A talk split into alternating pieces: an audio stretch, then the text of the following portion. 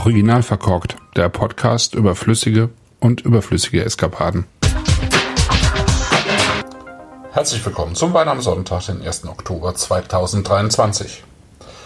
Heute gibt es einen Wein, den die One-Man-Show Jens Hugel vom Weinkombinat Hugel aufgetan hat. Oder besser gesagt, das gesamte Weingut natürlich. Das Weingut heißt, je nachdem, wie man es sieht, Stapleton Springer, Jaroslav Springer oder Thomas Springer.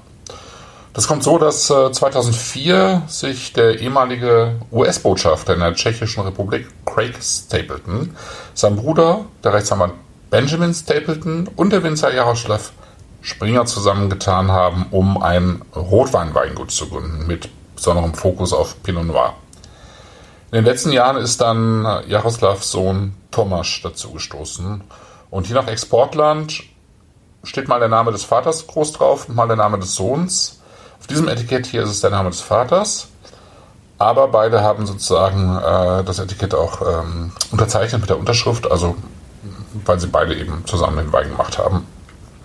Und es gibt aber eben auch eine, eine Website, die dann Stapleton Springer heißt. Also ich glaube, es ist, hört sich komplizierter an, als es ist. Sagen wir, das Weingut heißt Jaroslav Springer.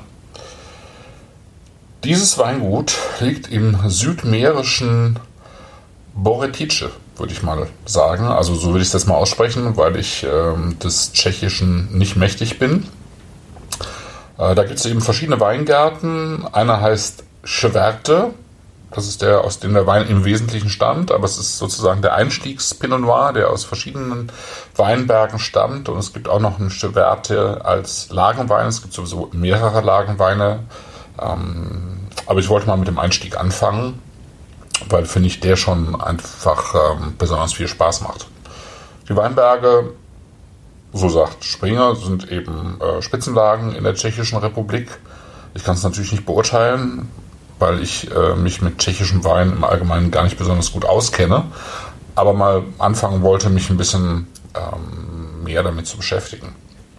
Die Weinberge sind nach Süden ausgerichtet, liegen so 190 bis 220 Meter hoch und sind geprägt von Lehm- und Lössschichten im Oberboden und teils von Sandstein und teils vom Kalkstein im Untergrund.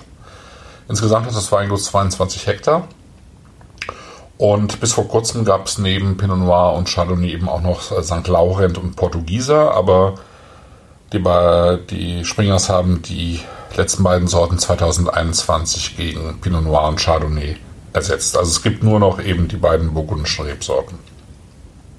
Das meiste wird im eigenen Land verkauft. Ähm, man findet die Weine wohl in den wesentlichen wichtigen Prager Spitzenrestaurants, aber es gibt mittlerweile 13 Exportländer, in die die Weine exportiert werden und so eben auch äh, mittlerweile Deutschland.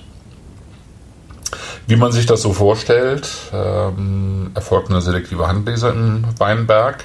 Die Trauben werden angerebelt und äh, spontan auf der Maische vergoren. Ich finde, im Wein sieht man an, dass ähm, nicht viel extrahiert wurde. Das ist äh, sozusagen nicht das Ziel des Springers.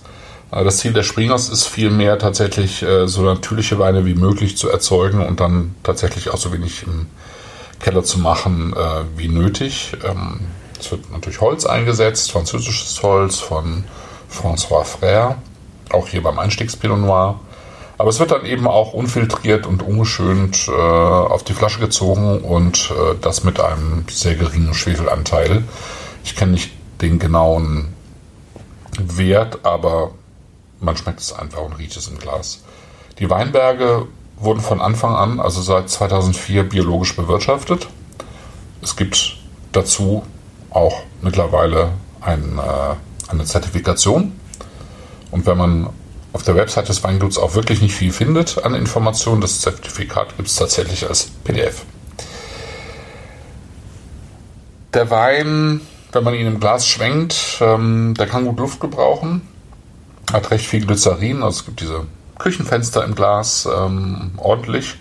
Und dann auch noch so ein bisschen was an, so ein bisschen Schaum, so feine Gläschen. Äh, da könnte man jetzt ähm, denken, dass es dann irgendwie möglicherweise auch auf der Zunge noch so ein bisschen bitzelt. Das ist aber nicht der Fall.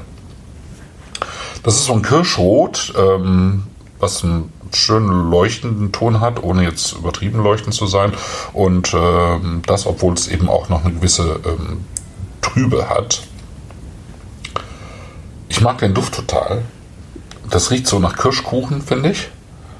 Mit ähm, Schwarzkirschen und äh, Sauerkirschen und so einem bisschen dunklen Biskuitteig dazu. Und dann hat es noch so vereinzelte Walderdbeeren und Himbeeren, die aber eben überhaupt nicht plakativ sind, sondern so, so einfach nur leicht ergänzen.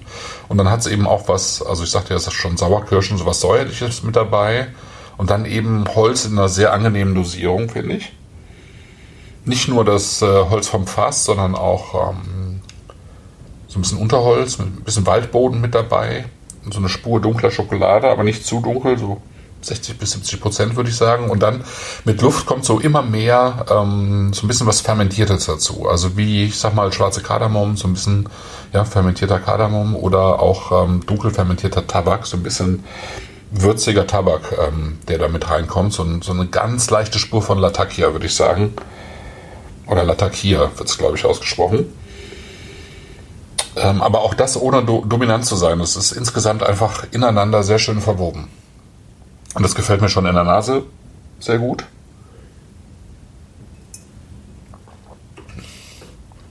Und ähm, am Gaumen wirkt das ähm, lebendig, saftig. Ähm, einerseits recht transparent, weil es so klar und präzise ist, aber hat auch eine Dichte in, der, in, dieser, in dieser Frucht. Ist noch geprägt vom Holz. Ähm, aber auch das ist nicht dominant. Es ist, wirkt eigentlich recht fein. Es ist auch ein, einfach, es sind gute Fässer. Das finde ich, merkt man sehr klar. Und der Gerbstoff stimmt einfach. Der ist schon sehr elegant. Ähm, der ist präsent, aber eben auch, auch nicht dominant. Da ist nichts Dominantes. Das ist alles ineinander sehr stimmig äh, verwoben. Ich wiederhole mich, aber ähm, es wird dadurch nicht schlechter, finde ich. Seidig, äh, fein, elegant. Ähm, die Säure stimmt, die ist lebendig, die ähm, durchzieht den Wein so in diese Verästelung, die baut so einen ganz leichten Druck auf. Aber im, ähm, ja, im Finale ist es einfach, ähm, schwebt es so ein bisschen dahin. Ja? Und das nimmt die Würze wieder auf, ähm, die ich angesprochen habe. Dieses, diese, dieses dunkel fermentierte so ein bisschen. Äh, die Frucht ist da. Und ähm, ehrlich gesagt hätte ich jetzt so einen Wein in Tschechien nicht erwartet. Das ist äh, sehr hohes Niveau. Und das geht noch weiter, weil es gibt eben noch die Lagenweine oben drüber. Und das geht auch beim Chardonnay weiter. Aber das ist hier schon, finde ich, richtig gut. Und nach dem Spätburgunder vom Tobias Feiden einfach die zweite total schöne Spätburgunder-Entdeckung. Und in diesem Fall eben aus einer Region, wo ich es in dieser Qualität wirklich nicht erwartet hätte. Das ist mein Wein am Sonntag. Ich hoffe, wie immer, ihr habt ebenfalls einen guten Wein im Glas und sage auf bald.